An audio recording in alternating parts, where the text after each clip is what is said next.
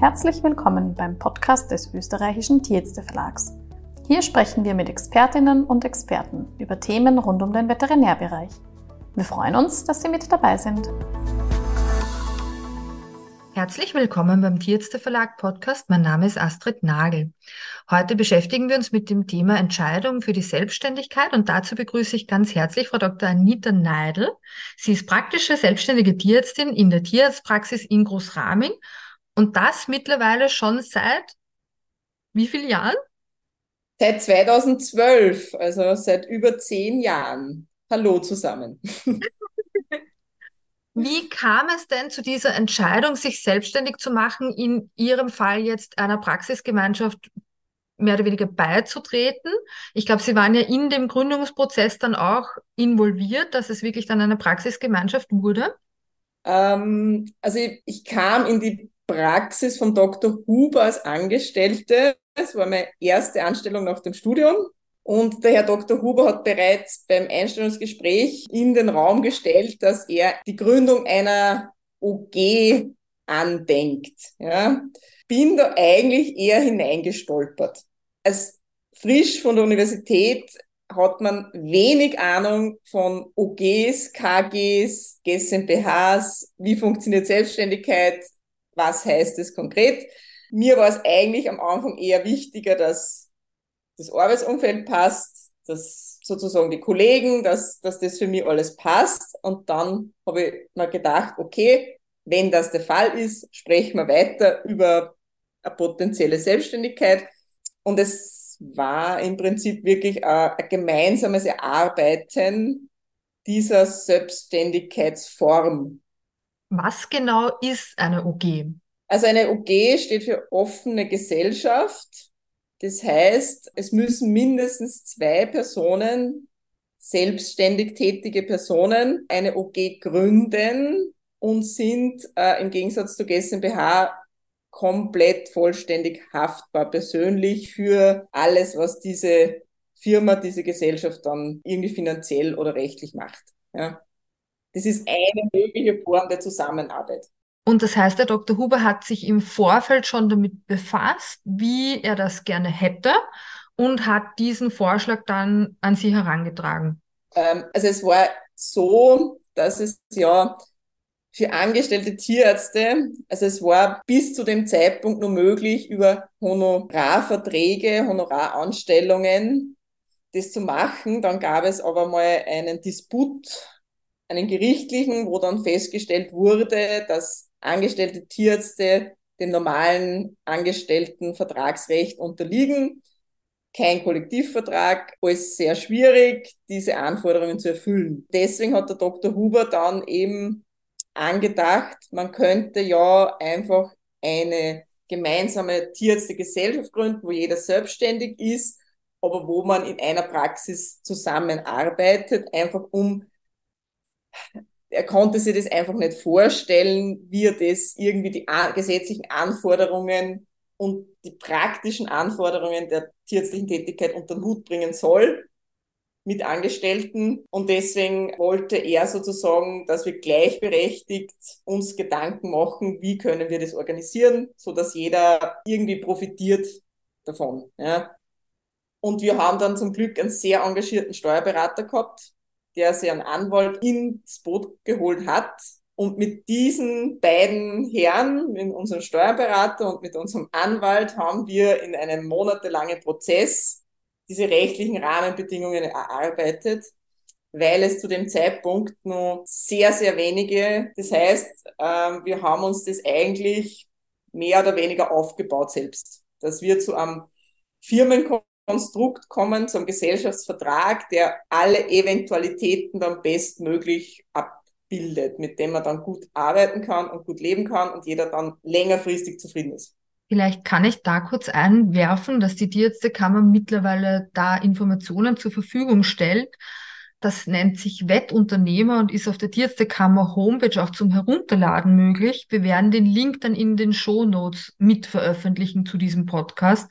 Das heißt, man hat heute ein bisschen eine bessere Grundlage, wenn man sowas plant und kann sich da besser informieren, als das früher tatsächlich der Fall war. Genau, das Problem ist natürlich auch, unser Studium ist in der Hinsicht halt Also zumindest bei uns war es so, dass wir in dieser Hinsicht keinerlei Wahlfächer, geschweige denn Pflichtfächer hatten, die uns auf diese ganzen rechtlichen und wirtschaftlichen Voraussetzungen, die man eigentlich braucht, für die Selbstständigkeit vorbereitet hätte.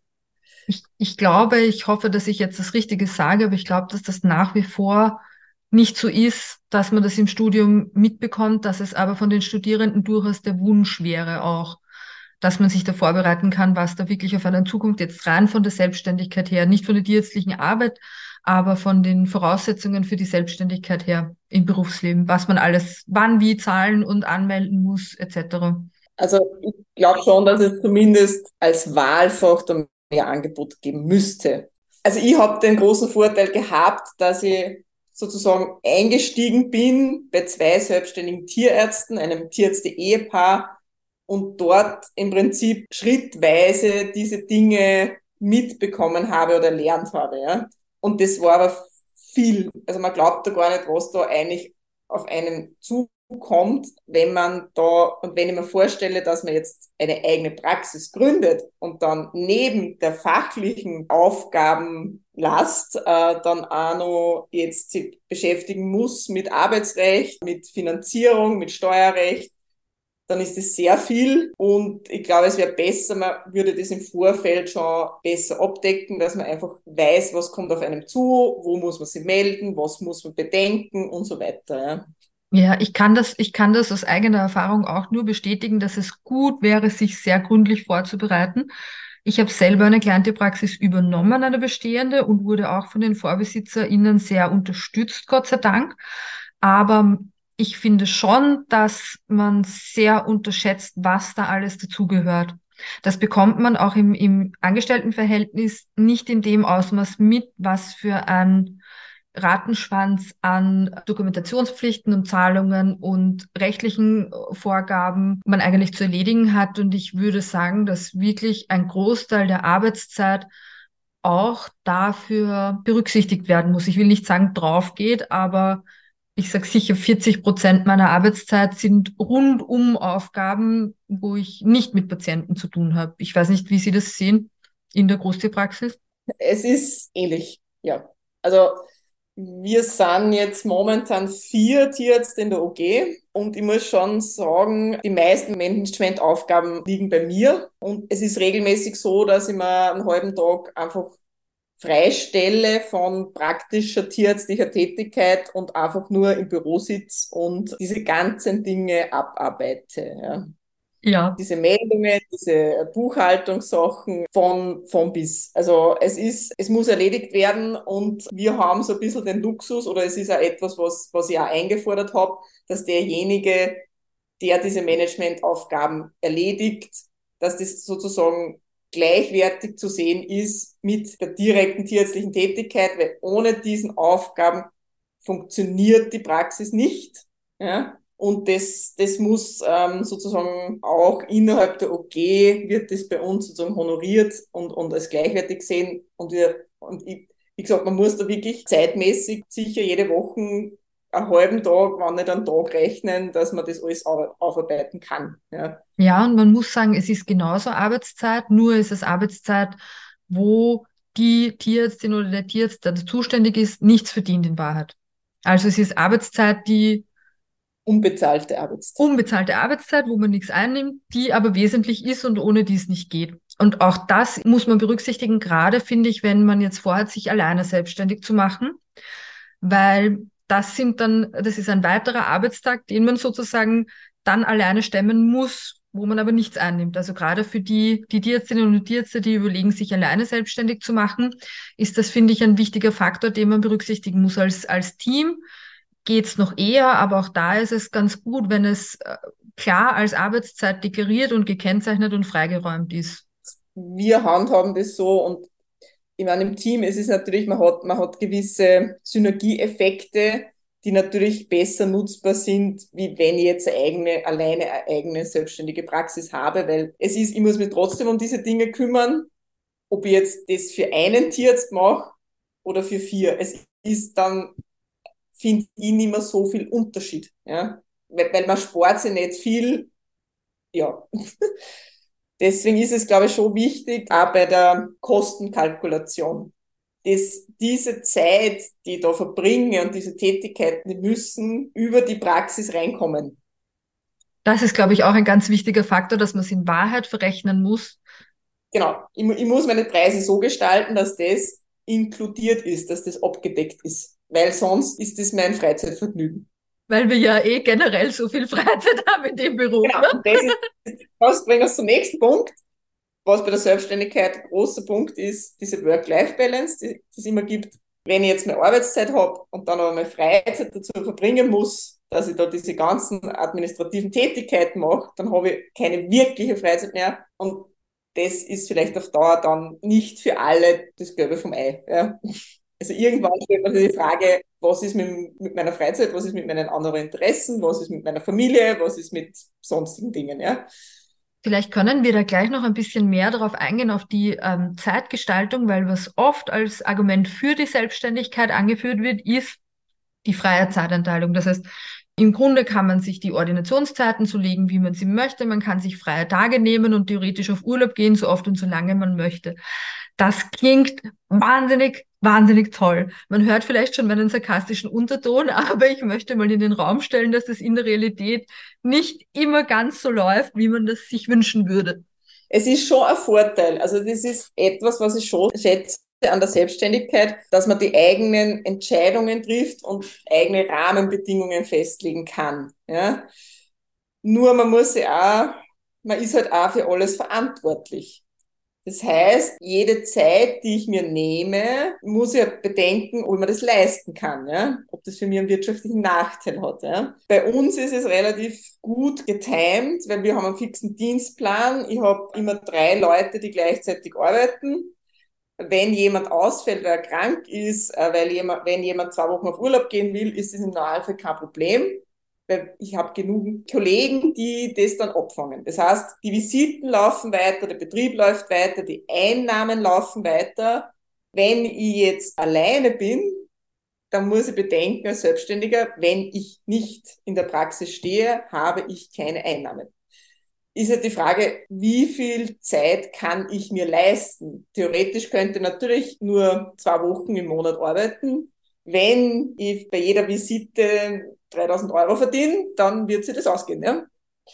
Aber in der Realität wird es wahrscheinlich nicht so laufen. Ja? Und das ist vielleicht was, was viele unterschätzen am Anfang. Es hat Konsequenzen theoretisch kann ich tun, was ich möchte, ja, aber ich habe dann die Realität und die praktischen Konsequenzen, die mein Tun hat und ich habe Verantwortung mir gegenüber und wenn es eine größere Praxis ist, meinen Angestellten gegenüber, den Kollegen gegenüber, das muss man dann schon gut bedenken, dass das jetzt nicht so nett ist, wie es vielleicht am Anfang klingt. Ja.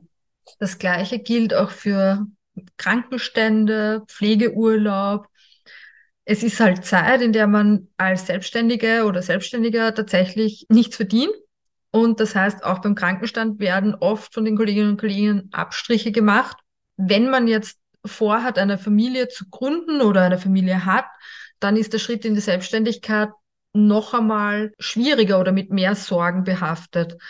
Haben Sie da Erfahrungen im Kolleginnenkreis, wie das gehandhabt wird oder ob das vereinbar ist prinzipiell? Also ich glaube, Grundsätzlich ist es schwierig. Ich glaube, grundsätzlich ist es so, dass es immer stark, also die Kollegen, also ich habe selbst keine Kinder, äh, die Kolleginnen, die ich kenne, die Kinder haben, sind natürlich stark davon abhängig vom Partner und von den Eltern, Großeltern, von dem ganzen Familienkreis, der dann sozusagen das abfängt. Weil ich sage jetzt, wir haben jetzt zwei angestellte Tierärztinnen, die machen jeweils 20 Stunden, die haben beide jeweils ein kleines Kind im Alter von vier, fünf Jahren. Die haben sozusagen gewisse Vorgaben, die schaufeln sie frei, sozusagen auf Teilzeitbasis. Für keinen von die zwei würde es gehen, dass 40 Stunden arbeiten.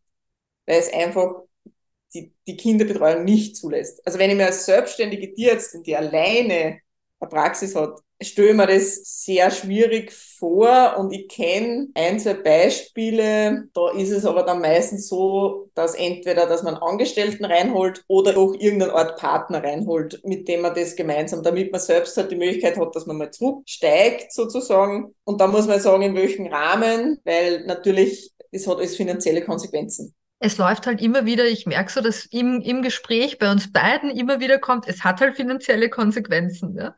Das ist, das ist, finde ich, einer der großen Unterschiede von Selbstständigkeit und Angestelltenverhältnis, dass jede Entscheidung und jede Handlung tatsächlich diese finanziellen Konsequenzen hat, die sich direkt quasi auf den Gewinn und auf den Verdienst auswirken. Könnte man das so sagen? Das kann man zu 100 Prozent unterschreiben, weil als Selbstständiger lebt man von der selbstständigen Tätigkeit. Äh, und wenn die Praxis nicht mehr funktioniert, wenn die Kunden unzufrieden sind, wenn der Umsatz, der Gewinn nicht mehr stimmt, hat das direkte Auswirkungen auf, auf meine finanzielle Situation. Also ich, ich habe ja Ausgaben, ich muss meine Wohnung zahlen, ich muss meine Lebenserhaltungskosten zahlen, ja, Pensionsversicherung und so weiter und so fort.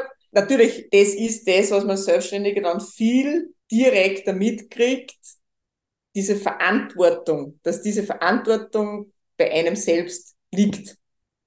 Und als Angestellter hat man da ganz andere Perspektive, weil natürlich hat man den Druck, dass man halt sein monatliches Gehalt bezieht und dafür natürlich seine Stunden ableisten muss. Aber es ist schon so, finde in unserem Sozialsystem, dass man als Angestellter einfach viel besser sozial abgesichert ist. Über Arbeitslosengeld, über Karenzgeld, über äh, Mutterschutz, äh, alles Mögliche, ja.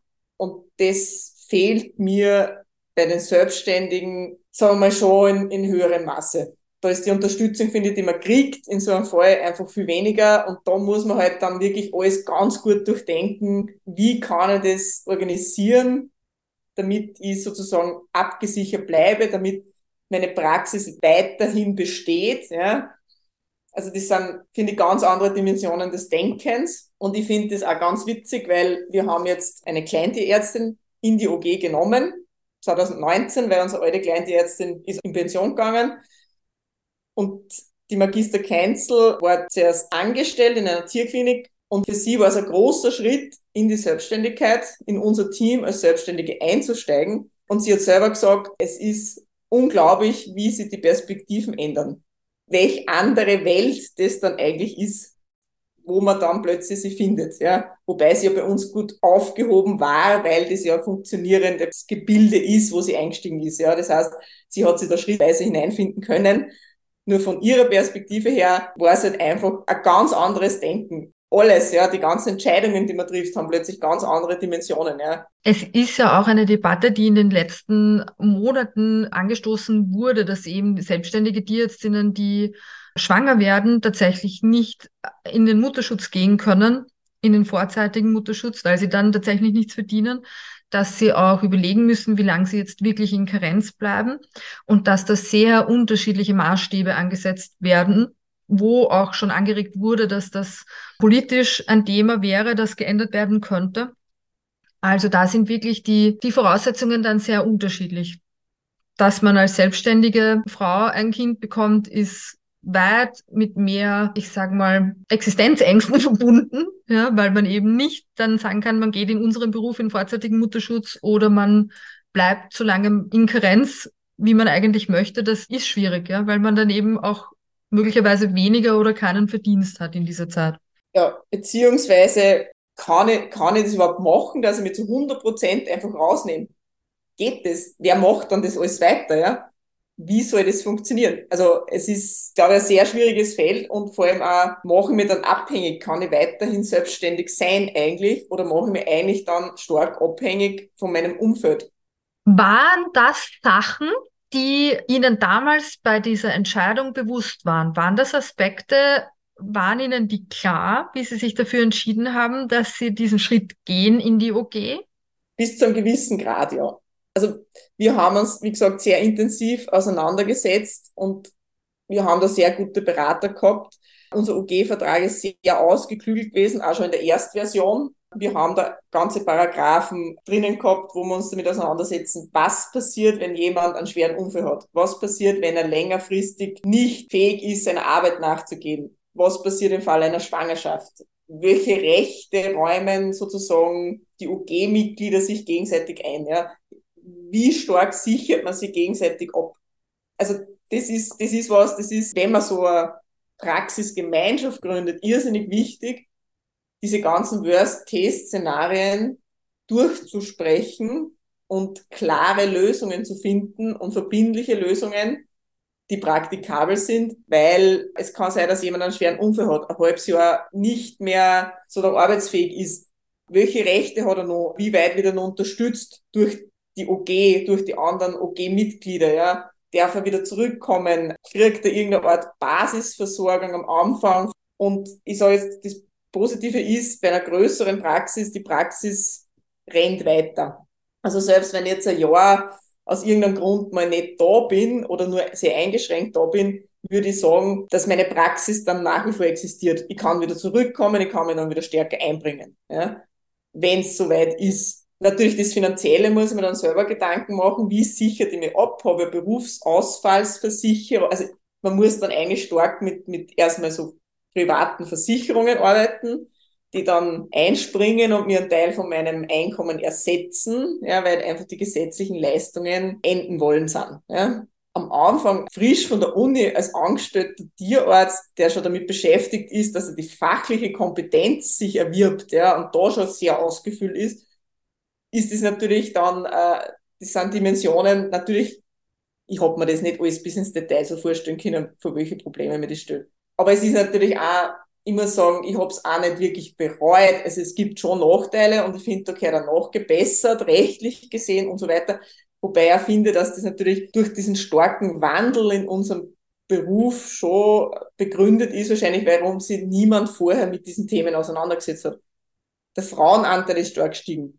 Der Frauenanteil bei den Selbstständigen steigt erst jetzt zunehmend. Ja. Ich sage jetzt einmal, für meinen Kollegen, der jetzt bald in Pension geht, für Dr. Huber hat sich die Frage nicht gestellt, weil er wäre sowieso nicht in Karenz gegangen. Ja. Diese Fragen waren nicht präsent und sie sind es aber jetzt. Und da muss man Lösungen finden. Und wenn man will, dass die selbstständigen Tierärzte gestärkt werden, dann muss man einfach Rahmenbedingungen schaffen, finde ich, die, die das ermöglichen. Welchen Rat würden Sie Kolleginnen und Kollegen geben, die jetzt überlegen, sich selbstständig zu machen? so gut wie möglich alles durchdenken.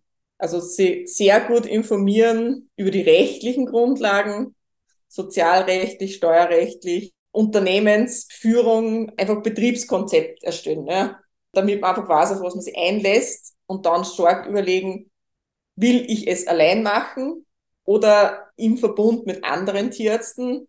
Ich glaube, es ist immer schlecht, wenn man das zu zu schnell irgendwo einsteigt oder zu schnell irg irgendwas unterschreibt, weil im Nachhinein ist es teilweise sehr schwer, irgendwas zu ändern oder zu verbessern. Und, und ich finde, bei Konstellationen mit mehreren Tierärzten ist es schon wichtig, dass man möglichst weiß, woran man ist und dass die Fairness, die Arbeitsaufteilung, die Gewinnaufteilung, dass das alles passt und transparent ist, weil sonst entstehen sehr negative Strömungen und, und dann ist irgendwann der Arbeitsalltag auch nicht mehr angenehm. Ja. Das heißt, idealerweise, wenn man überlegt, wo einzusteigen oder eine Gemeinschaft zu gründen, dass man diese Dinge im Vorhinein wirklich gut bespricht und dass es im Vorhinein geregelt ist, weil später wird es schwierig, Dinge so zu verändern, wie man es eigentlich brauchen würde oder sich wünschen würde. Genau. Also das ist im Nachhinein, es kommt dann stark natürlich auf die Kollegen drauf an, inwiefern die flexibel sind und, und auf geänderte Lebensbedürfnisse sie einstellen. Ja. Äh, aber es ist sicher besser, man bespricht möglichst viel im Vorfeld, bevor man dann so Projekte angeht. Ja. Ich kann mir vorstellen, dass das leichter ist, wenn man eine Praxisgemeinschaft neu gründet, als wenn man in eine Praxisgemeinschaft dann einsteigt, die schon besteht. Weil ja das prinzipielle System dann schon, schon besteht. Ne? Das stimmt, natürlich. Also wenn jemand in eine bestehende Praxisgemeinschaft einsteigt, dann hat diese Praxisgemeinschaft sozusagen schon einen Modus operandi und den zu ändern, wie gesagt, kommt auf die Menschen drauf an, wie flexibel die sind. Aber grundsätzlich ist natürlich so, dass man sich wahrscheinlich möglichst bald überlegen sollte, kann ich mit diesen Personen und mit ihrer Arbeitsweise passt es für mich? Was müsste geändert werden, dass es passt? Ist es möglich oder nicht? und nicht voreilig irgendwo dann zustimmen oder einsteigen. Weil man muss schon sagen, diese Verträge, die sind bindend. Also man kann natürlich in jedem Vertrag wieder aussteigen, aber es hat unter Umständen finanzielle Nachteile für einen selbst. Und so eine Firmengründung, eine OG-Gründung ist auch mit Kosten verbunden und die sind jetzt auch nicht so gering. Ja. Das will alles, äh, diese ganzen Gebühren und die Arbeitszeit, die der Anwalt hat. Also es, also es, es sind Kosten und man soll das einfach nicht leichtfertig machen. Ja. Was, wenn überhaupt irgendwas, würden Sie rückblickend anders machen? Hm. Also im Großen und Ganzen glaube ich, es hat ein paar Fehlentscheidungen gegeben, die gibt's immer, wo man dann sagt, okay, das war jetzt nicht die beste Entscheidung, die wir als OG getroffen haben oder mit einem Angestellten getroffen haben oder wir haben da einfach teilweise äh, ein Projekt unterschätzt, was dann nicht funktioniert hat, ja, was für uns sicher einfach unnötiger Stress dann war. Aber ich muss sagen, also so richtig große Dinge, es funktioniert eigentlich für mich sehr gut, das Konzept. Und also was für mich halt wichtig ist, diese Arbeit im Team, dass die Verantwortung geteilt wird. Und das ermöglicht uns auch, dass wir uns rausnehmen, dass man einfach sagt, okay, ich habe meinen Verantwortungsbereich, ich habe meine Tage, wo ich arbeite, ich weiß aber zu den anderen Zeiten und so weiter, ich habe frei, ich habe ein Team, das rennt weiter. Das ist irrsinnig befreiend, ja, weil man hat natürlich immer, wie sind die Umsätze, passt es, muss irgendwas verbessern und so weiter und so fort. Aber es ist natürlich sehr beruhigend, man geht dann ruhigen Gewissens einmal Wochen auf Urlaub, wenn man weiß, wenn man zurückkommt. Die Praxis ist einfach weitergelaufen. Die Arbeit wurde erledigt, es ist nichts Schlimmes passiert, die, die Leute wurden engagiert, dann gehe ich gerne auf Urlaub. Dann habe ich kein schlechtes Gewissen, dann habe ich nicht das Gefühl, kann ich das überhaupt machen, ja, sondern dann habe ich einfach viel mehr Entspannung im Leben. Und das Leben als praktischer Tierarzt ist eh relativ stressig, muss man sagen, mit Wochenenden, Nachtdiensten, Bereitschaften und so weiter und so fort. Also für mich ist wichtig, dass man sich diesen Stress ein bisschen rausnimmt. Ja. Das heißt, dass es die Möglichkeit gibt, abzuschalten und mal nicht an die Ordi zu denken. Genau. Also ich glaube, das ist halt dann schon, ich weiß nicht, wie Sie das sehen, weil Sie sind sozusagen alleine selbstständig. Ich glaube, das ist dann schwieriger, das einfach mal ruhen zu lassen, ja. Wo man nicht rechnen muss, dass man halt vielleicht angegriffen wird, weil irgendwas passiert ist oder weil irgendwas nicht funktioniert oder weil, ja. Ja, ich kann nur sagen, man, ich glaube nicht, dass ich wirklich einen Tag nicht an die Audit denke. Das muss ich schon sagen. Obwohl ich keine Wochenenddienste habe, Gott sei Dank. Das kleine Bereich ist ein bisschen anders, ja. Mhm. mhm. Was hätten Sie sich gewünscht, dass Ihnen wer sagt, damals vor der Entscheidung? Hm, schwierig. Also, was ich mir gewünscht hätte, wäre, dass es mehr Möglichkeiten gegeben hätte, mich bei Leuten zu erkundigen, die in ähnlichen Situationen waren, wo ich sage, okay, die haben das schon gemacht, die haben das durchgemacht, vielleicht mehr, mehr Informationen einfach, was das Ganze betrifft, diese, diese Sache angestellt, selbstständig, was heißt das, wer hat das gemacht, in welcher Form. Worauf muss man achten, worauf muss man aufpassen, was sollte man sich überlegen, ja. Das hätte ich auch hilfreich gefunden, ja. Genau, welche Punkte, also persönliche Checklist von jemandem, der das schon gemacht hat, worüber soll ich mir Gedanken machen oder wo können die Probleme entstehen oder was vielleicht sieht man die ersten ein, zwei Jahre nicht das Problem, aber vielleicht dann zehn Jahre später. Ja. Das stimmt, das wäre wär schon hilfreich gewesen, muss man sagen. Ja auch für mich rückblickend. Ja. Und wenn wir jetzt nochmal zu den Vorteilen von der Selbstständigkeit kommen, da hatten wir jetzt schon das freie Zeitmanagement eigentlich, dass man sagen kann, man kann im Grunde versuchen, es sich so einzuteilen, wie es angenehm ist. Was würden Sie sonst für Vorteile sehen? Es ist einfach dieses, dass man gewisse Vision vielleicht hat, wie man arbeiten will. Und die kann man als Selbstständige einfach umsetzen als Angestellter ist man immer stark eingeschränkt und stark abhängig von den jeweiligen Führungskräften oder Praxisleitern. Ob die Wünsche berücksichtigen oder Ideen berücksichtigen und, und, und ob man sie da einbringen kann oder nicht. Aber im Endeffekt, man muss die Weisungen befolgen und die Arbeitsweisen befolgen, die da so festgelegt sind. Ja. Also man kann, man kann so viel gestalten und das ist eigentlich das Schöne, was ich eigentlich sehr gut finde, weil man kann sich ständig Gedanken machen, in welche Richtung will das die Praxis arbeitet, welche mit neuen Methoden möchte übernehmen, vom Management her, von der Organisation her, was hat sich bewährt, was nicht, was, was will man versuchen.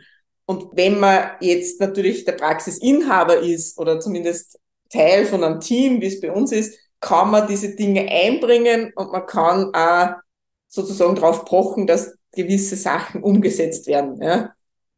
Und das finde ich persönlich schon gut. Ich muss auch sagen, der Gestaltungsspielraum, das finde ich auch, ist, ist ein, wirklich ein Vorteil der Selbstständigkeit, weil man auch immer wieder anpassen kann, was, was funktioniert und was funktioniert nicht. Und man kann relativ niederschwellig auch dann Änderungen umsetzen.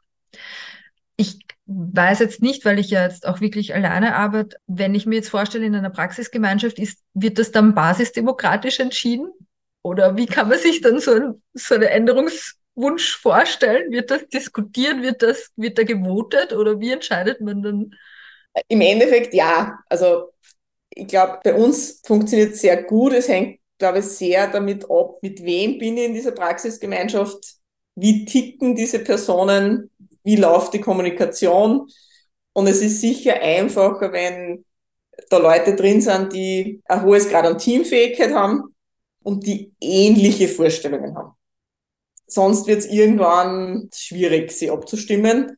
Und bei uns ist es so, wir, wir, wir haben irrsinnig viel Kommunikation auf sozialen Netzwerken. Wir haben wöchentlichen Schurfix und es wird alles abgestimmt. Und es ist so, jeder darf seine Ideen einbringen, dann wird das einfach eine Diskussion. Was spricht dafür, was spricht dagegen? Warum kann sich der eine vorstellen, der andere ist nicht begeistert?